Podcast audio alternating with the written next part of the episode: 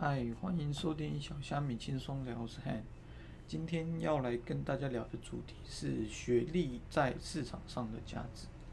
那今天之所以会谈这个题目呢，其实也是最近的论文案的事情报的蛮多的。像最一开始的是高雄市场补选的时候的李梅珍嘛，她是中山大学经呃中国亚太区研研究所。那他的呃学呃学呃硕士论文被质疑是抄袭，那最后也是被判呃第呃去撤销学硕士学位嘛。那后面还有什么蔡英文的学学位事件啊？他是，但是这个是最后是不了了之了。现在也不我也不知道，没有特别去发了，不知道最近情况是怎样。那最近的就是二零二二市场的选举嘛，就林志坚的事情。呃，连台大都涉入这这件案案子中了，然后再来就是呃，民众党的高鸿安的，以他博博士论文也是有类似的争议，但是他好像不比比起来不像不是抄袭，哦，对对，反正就是有争议，我其实没有特别发了。那选举后，这郑文灿的论文抄袭，这个也是呃台大的呃。确确认他有抄袭的问题，然后撤销学士学位，然后还有立委的蔡世印也是论文抄袭，撤销撤销学士呃博士学位这样子。那其实这些从这些东西你看得出来的，台湾的政治人物有蛮多这种洗学历的嫌疑啦。那到底为什么学历这么重要？那呃学。其实，我觉得啊，认一个陌生的两个人在初次见面时，第一第一眼会看的东西就是，呃，学历。说实在，因为其实，呃，当大家都还没呃互相都不见，都不知道互相背景的时候，第一呃第一件事情，你可能会从他的学历去理解他这个人他的出生背景是这样。因为学历其实也很也很容易反映一件事情，就是他家的环境。背景环境这样子，那为什么会这样讲？呃，自然是因为其实，在台湾上大学，上大学是不算那么贵，尤其是你上公立的。但是在国外，其实上大学是很大的一笔开销。啊，其实超呃学历这件事情看中的也不只有台湾了在呃欧美国家，他们选举选举人都呃学历的部分也都是非常吃重的。这个东西绝对不能讲说只有什么台湾的那种学会主义，其实这个东西也是从国外进来的，所以也不会是说什么学会主义什么的，这个东西都是从欧美那边过来。那呃，历史上的话，从中呃 中国的它历史的话，从他们的当时就是秀才、举人、进士嘛，它是分这三个阶级。那其实呃在古代取得知识其实不是这么容易的一件事。那去你要去供养一个人去念书，意味的是这个人他只是全呃全天候二十四小时，也不是说二十四小时啊，反正就是他基本上只念书，他不会从事生产。那不呃你要在基本上你不可能你期待一个完全呃农家子弟，然后他爸妈生他下来就是为了供养他念书，基本上不太可能。环境比较差的情况，应该都是他是。他是可能是一个大家族，可能是一个破败的家族，但是他有原本的底蕴。那他父父他父母有一定的经济来源，才可以有机会去供养这个人到去念呃去念书，最后考当秀才、举士、举人这样子。那基本上更多的大部分都是你原本就是官宦家，当当朝背景就已经很雄厚的官宦家子弟。完全没有加经济疑虑的情况下，才有可能去获获取这些知识。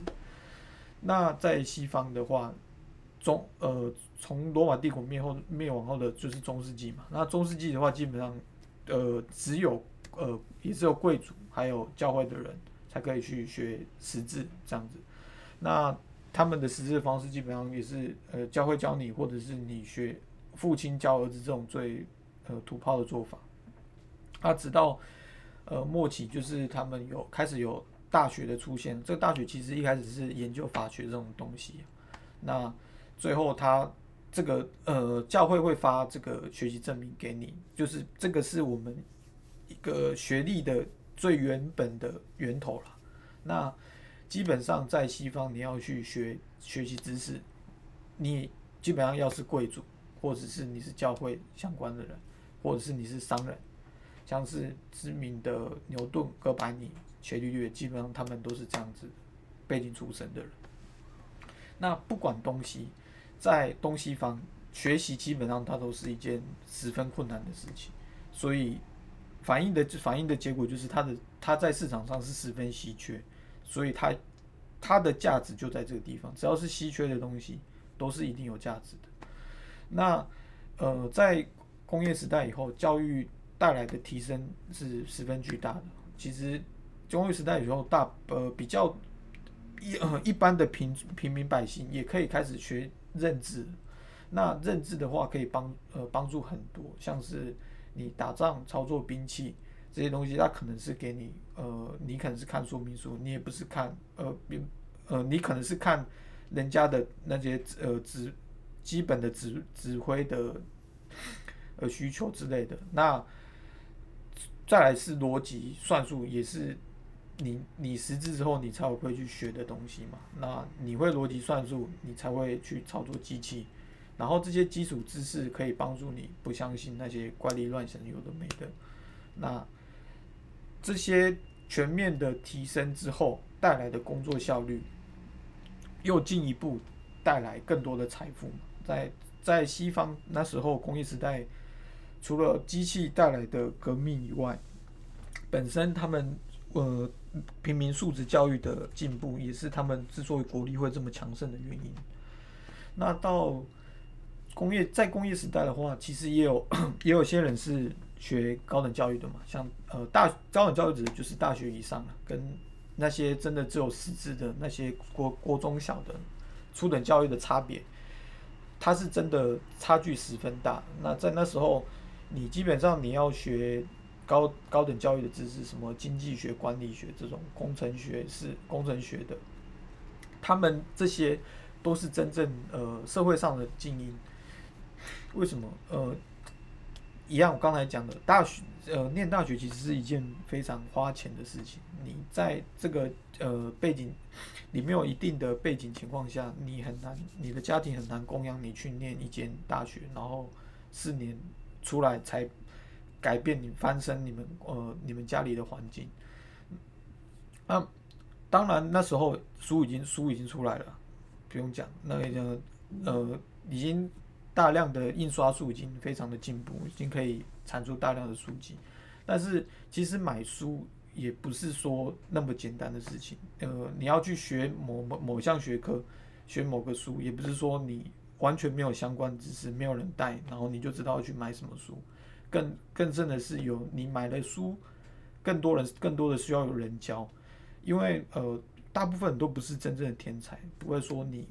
你看的书你就马上懂，然后你也没有实际地方去应用，然后没有让没有实际东西让你操练，像是有一些呃呃有一些科目它是还需要那个大型器械的科目，呃什么呃土木工程，像或者是当时早期的呃电脑科学，computer science 这些。当时呃，computer science 在在一开始的时候，电脑是十分巨呃巨大的，根本是你绝对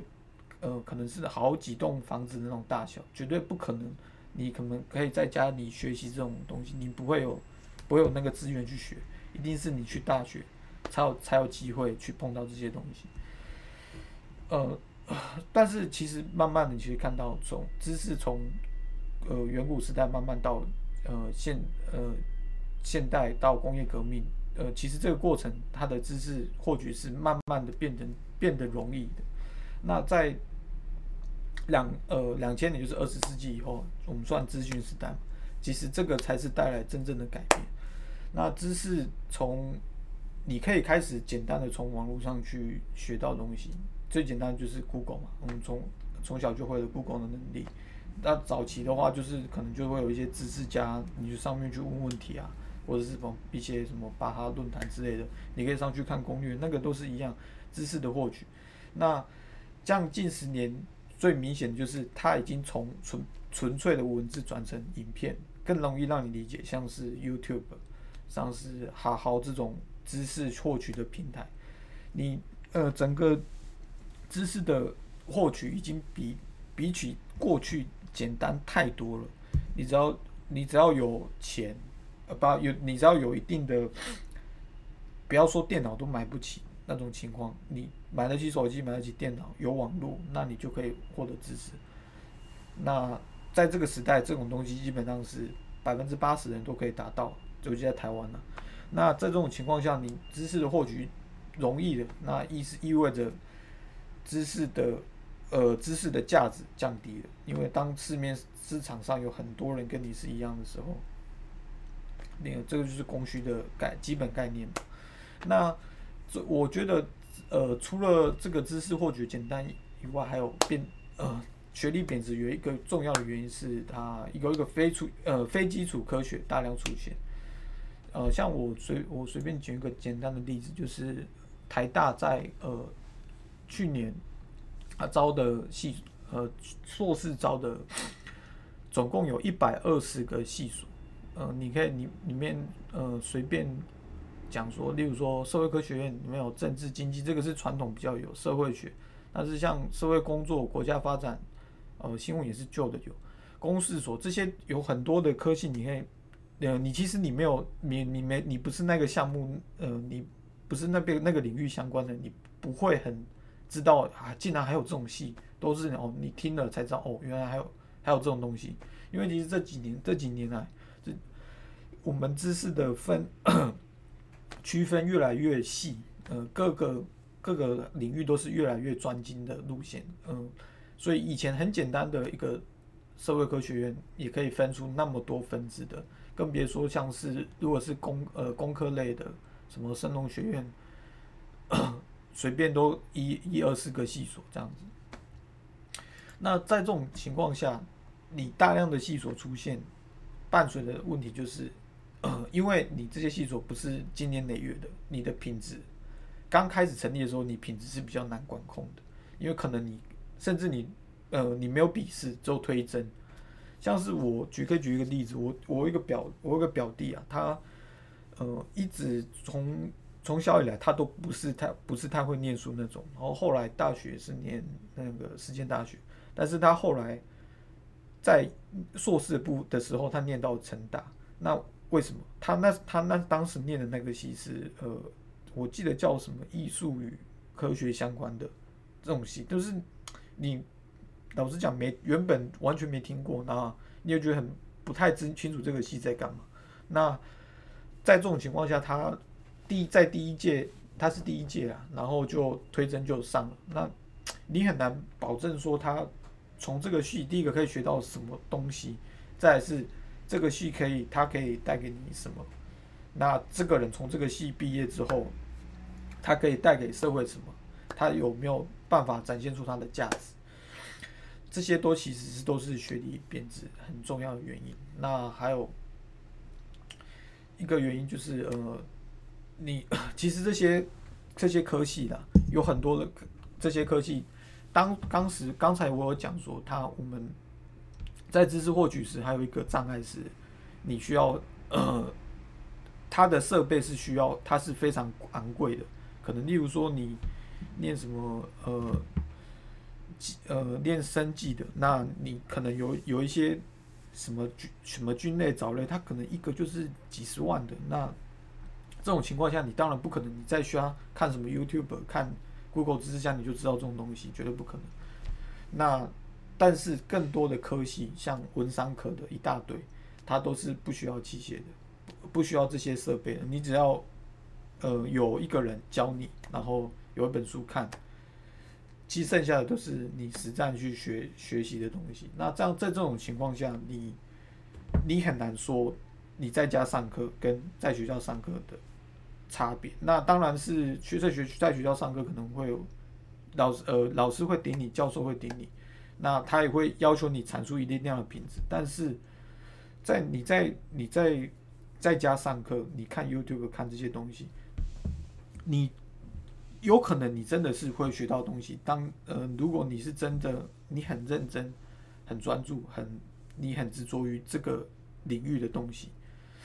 那你在这边学到的东西，可也许没有学位去证明你的价值，但是你学到的东西仍然是实际上可以应用的。呃，我我简举个简单的例子，我其实呃有幸参参加一间大型银行他们的开发一个专案的项目。那其实你在参与他们项目的时候，发现他们有很多的人员，他都是从呃国外留学回来的。说实在，呃，他们有他们可能都负责，可能是负责行销类的，记得我们这个品牌的经理。那你在他们这些执行的过程中，跟他们共事的感觉，你会觉得他好像也没有那么厉害。你会觉得说，他这些学习的东西，嗯，你因为你网络上你有看到一些哦类似的东西，或者是你在实际上你看过一个人，看过一个例子，是他从从无到有的经营品牌或经营行销的这个过程。呃，你不会觉得说他们感觉好像特别猛，不然像是什么网络上有很多 YouTuber，他其实都很会帮你带货，这些这些东西，他们其实大部分人都没有真的去呃学学过什么行销之类，但是他们依然可以展现出他们的价值。那这些东西都是你学历没办法去反反映出来的。那未来的 AI 的时代学习的话，我觉得更最明显的是，它连刚才讲的这些器械的的的障碍都可能会没有。那可能，例如说你在你是学那个汽车修护的，你可能不需要现场你去有一个机机器机器让你去修，让你去学，而是你透过 VR AR 的环境，你就可以去模拟那个东西出来。那你在那个东西上学的，跟你现实上去学去碰到实物的，可能没已经没有差距太大。反正这个未来 AI 的时代的学习，那 它可以它的变化，可能我们现在都想不想象不到。那学历这个东西，到底在这个时代还能还能代表什么？其实我觉得，嗯，它最重要的一个东西就是你要去呃玩别人的游戏，你就要按别人游戏的规则。最简单的讲，就是你要去。呃，一去一间大公司，那他原本就有一个学历的筛选模式，那你就是你想去，那你就是按他的规则了。他按你的学历可以给你给你什么核心，他或者是你的升迁机机会什么，可能都很看，因为他们在大公司，你很很容易，你都是吃大锅饭，你没有什么，如果你没有一个特殊的案子让你表现，那你可能很难展现出你到底跟别人不一样。那他可能看的就只能这些东西。像是公务员，其实也是也是一样的情况。哦，不好意思，不好意思，我喝个水。那当然有一些公司，它其实是 不在意这些的。那，呃呃，可能他就他觉得说，哦，你可以展，你可以展现出你经历上学习的东西，而不是学历上的东西，他就很满意了。他的面试笔试可能会很难。那从这些，他可以判断出你的能力，那这样就好。那当然有更多是根本连学历都不重要的东西，像是你你要当个 YouTuber，根本你也不需要这种东西。呃，你要自营在家自己，呃呃卖吃的之类的，你也不需要这种学历。那，呃，我觉得学呃学历在这个时代还可以反映的另外一件事，还是一样刚才讲的，呃，你的家世背景，因为。一样，再次讲一次，就是呃，在台湾的国力，你不能算，你不能以这个东西去看它的标，可能因为你你在台湾，你你要考考台大，你只要分数够，那台大的其实它的呃学费也不会很贵，你只要认真念书，你就有机会去考到台大。但是当当你你的学历是在国外一些长春的大学这些的时候，你假如这个你认识的这个陌生人，他是从这个东西毕业的，你很容易就可以看得看出来他的家庭背家世背景其实很雄厚的，才有可能支付他去做这些事情。当然有少数例子是拿奖学金的，那个东西我们就先不讲。这个东呃，这个才是呃，我觉得比较能真的能反映的东西啊。那当然，我觉得在去去念这些大学，其实最重要的是人脉啊。说实在，因为当你去念这些大学的时候，第一个你同你的同才都会跟你可能你的背家世家世背景是类似的，再来是他们他们可能你如果是这些。优质的大学，他可能大多都是名门子弟，他的家庭背景，呃，可能本来就是某某什么，呃，大公司他的总经理儿子，还是副总儿子，还是什么某某呃政治政治人物他的儿子、女儿这些都有可能。那这些这些人在你未来的职涯上绝对是很有帮助的。你。如果是可以跟他们培养好培养好关系，然后一直到一直维持这个关系到你毕业后十年二十年，那这些人 他在未来的职业上职业是最简单的是他，例如说他可以帮你内推，他可以告诉你一些一般人获取不到的知识，这些东西才是我真正学习真正觉得你去念一间真的好的大学的时候，你要可以学到的东西，而不只是单纯的那个学历。那个东西在未来可能，呃，重视的人会越来越少。那只是这个过程会不会是不会是快速的，一定是慢慢的。因为学历在，毕竟在这这几代人的心目中，它都是一个很重要而且很神圣的东西。OK，那今天的小虾米轻松聊就跟大家讲聊呃讲到这边。那呃，最后稍微讲一下，我们小虾米资本致力于城市化交易，每个月五档台股标的会免费的公布在我们的粉丝团，同时会回顾上期的五档标的，欢迎加入我们的 FBIG，这样才不会错过第一手的资讯哦。拜拜。